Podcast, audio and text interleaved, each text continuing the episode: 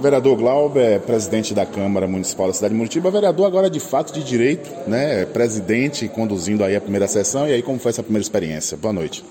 Boa noite, Rubem Júnior. Boa noite a todos os ouvintes. Foi um dia, mais uma vez, gratificante, feliz e com muito amor. É, me sinto realizado, Rubem, de ver essa Casa Legislativa lotada mais uma vez. É a nossa segunda sessão à frente da Câmara e a gente vem conseguindo é, desempenhar e fazer aquilo que a gente iniciou, que é trazer e convidar a população para esta casa. É, o parlamento pertence ao povo e para o povo estamos aqui. Então, nada melhor do que a população estar tá vindo, estar tá cobrando, estar tá acompanhando, porque é o papel também do cidadão, né? A fiscalização do trabalho do vereador. Então, me sinto honrado, me sinto feliz. Foi um dia maravilhoso, mais uma vez. E, e é isso, meu amigo. É, a palavra de ordem é gratidão a Deus por me proporcionar isso. O filho de Elita Reis, da feira, está chegando aqui. E aí, qual foi a, a pauta que mais é, é, chamou a sua atenção nessa primeira sessão conduzida pelo senhor? Olha só, Rubens, Rubem, foi, foi apresentado algumas indicações de praxe, né, um projeto de lei e alguns ofícios que é, que é de praxe, nada muito relevante até aí.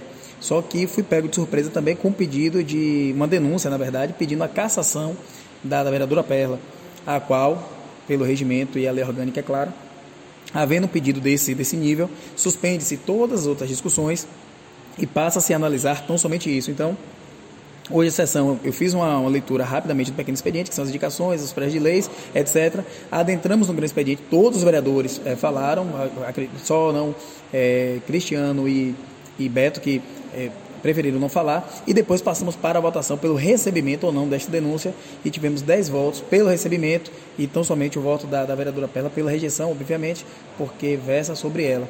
Então, feliz pela sessão, mas ao mesmo tempo também um pouco angustiado, se a palavra seria essa, por estar tá passando por isso. Né? Uma situação envolve uma colega, envolve uma pessoa, envolve um ser humano. E aí a gente agora já foi montada a comissão que será a, a, a comissão processante que conduzirá os trabalhos dessa denúncia e vamos ver aí o que, é que, que vai acontecer nos próximos, nas próximas sessões. Para a gente entender, presidente, é, um, qualquer cidadão ele pode apresentar uma denúncia na Câmara Municipal solicitando a, a cassação de um vereador? Perfeitamente. Qualquer cidadão que entender que o, o, o vereador infringiu alguma norma ou teve uma quebra de decoro ou está acumulando cargos que não deveriam acumular, ele pode apresentar ou sozinho ou mediante até de forma coletiva, um pedido de cassação. Então, quem pode pedir cassação de, de político? Primeiro, né, o vereador, o vereador ele pode pedir, ou qualquer cidadão. E cidadão, eu explico para a população que é aquele que pode votar. Então, no momento que você faz a denúncia, um documento obrigatório que você tem que apresentar é o título de eleitor para comprovar que você é eleitor, pode votar, então você pode pedir a lei a cassação. E o teor da denúncia né, de Vaninha pedindo essa cassação? É, na, a denúncia foi uma denúncia robusta, bastante longa mesmo. Ela juntou aí, acredito que mais de 100, 100 folhas de, de, entre documento e a própria denúncia. Eu li, fiz questão de ler toda a denúncia. Obviamente que a documentação probatória não teria como ler, porque são fotos, tem um pendrive com alguns vídeos, são mesmo instrumentos comprobatórios. Ela citou 13 pessoas que se sentiram ofendidas também, juntamente com ela, mas ela que foi a interlocutora disso, e apresentou também um rol de 10 testemunhas.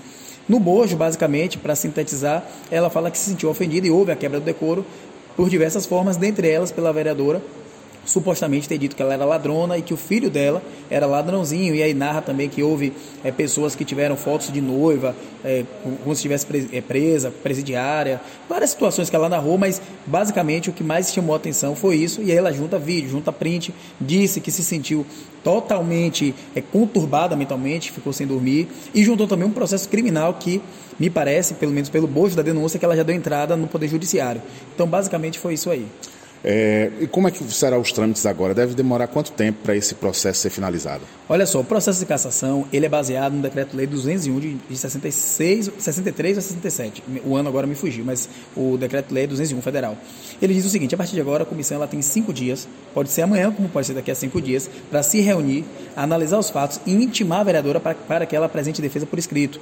E aí ela terá dez dias, né, podendo apresentar, e aí vai seguir um rito. Depois dessa apresentação, a comissão vai elaborar um parecer desse parecer vai ser votado em plenário, depois é convocado, se achar necessário, é, audiências com testemunhas, a denunciada e a denunciante, para no fim a comissão mais uma vez apresentar agora, dessa, dessa forma, um parecer final e nesse será colocado em plenário e se tiver a votação que houve aqui, infelizmente, é, ela terá o mandato dela cassado. É, no seu olhar, é, presidente, o que é que o senhor achou? Né? Existe realmente a possibilidade da cassação ou realmente é porque a, a, a ofendida né, se sentiu é, mal por conta da denúncia? Olha só, é, obviamente que sim. Eu sempre falo o seguinte, eu, eu, dou aula né, em cursos e eu inicio sempre assim, ó. Eu dou aula de direito, eu sempre falo isso. Não existe direito absoluto. Nem o direito à vida é absoluto. Veja que em, estado de guerra você pode estar tá perdendo a sua vida, pode ser decretada a sua morte. Então nem a vida é direito absoluto. Que dirás o direito do vereador falar o que ele bem queira. Então, eu não analisei toda a documentação, isso aí quem vai fazer é a comissão, mas se de fato o que está na denúncia for verdadeiro e tiver uma prova robusta comprovando isso, há uma chance muito grande porque entendo que houve a quebra de decoro. Mas isso eu estou te falando de forma superficial. Eu lembro para a população, para os ouvintes, que o, a liberdade do vereador não é absoluta. Ele tem uma imunidade material, sim, ele pode falar o que ele bem queira, sim, desde que tenha a ver com o mandato e desde que não fira o outro. O direito do outro começa quando o meu termina e vice-versa. Então, é, o vereador ele não pode estar denunciando e colocando foto das pessoas na rede, fazendo charges, fazendo, é, entre aspas, resenhas. Tem que ser uma coisa com probidade, com responsabilidade. Quer denunciar? Vai no Ministério Público, denuncia, apresenta a denúncia, narra os fatos. Eu não posso estar pegando folhas de pagamento, supostamente, e estar lançando e falando que todo mundo é fantasma. Do exemplo do vigilante. Nem todo mundo está vendo o vigilante, por exemplo, aqui da Câmara. É por isso que ele é fantasma? Não, ele está ali trabalhando, você está vendo. Mas a população não está vendo ele agora. Então a gente precisa ter responsabilidade, porque o outro lado também sente. Existe um ser humano do outro lado que sente que tem filho, que tem mãe, que tem pai e que às vezes fica sem dormir. Inclusive, Rubem, para não me estender tanto, eu tenho uma preocupação grande com essas questões de fake news e essa exposição. É uma pessoa dessa vir até suicidar-se.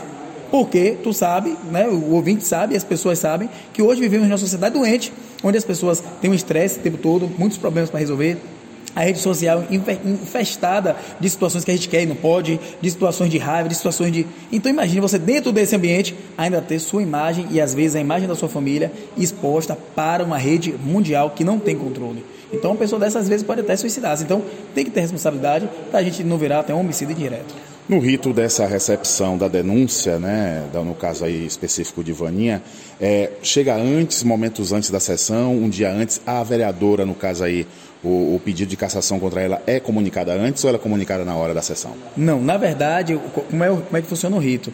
Ele tem que ser apresentado até a montagem da pauta. Ele foi apresentado hoje, salvo engano, às 12 horas ou foi às 11 horas, dentro do tempo estipulado no regimento, uma vez que a gente funciona até uma, às 13 horas. Dito isso, a gente não comunica ela nem comunica aos demais vereadores. A gente faz a leitura e coloca em votação como foi feito. Então, não, não há um prazo para que a pessoa apresente. O que a lei fala é o seguinte: recebida essa denúncia, o presidente da casa tem que ler e colocar em votação na sessão seguinte, na próxima sessão. Eu não poderia, por exemplo, deixar de ler hoje e deixar para a próxima sessão, porque a lei é clara, é na próxima sessão. Então, se eu recebi hoje, eu tenho que, na sessão que, que, que sucede, eu tenho que fazer a leitura e colocar em votação.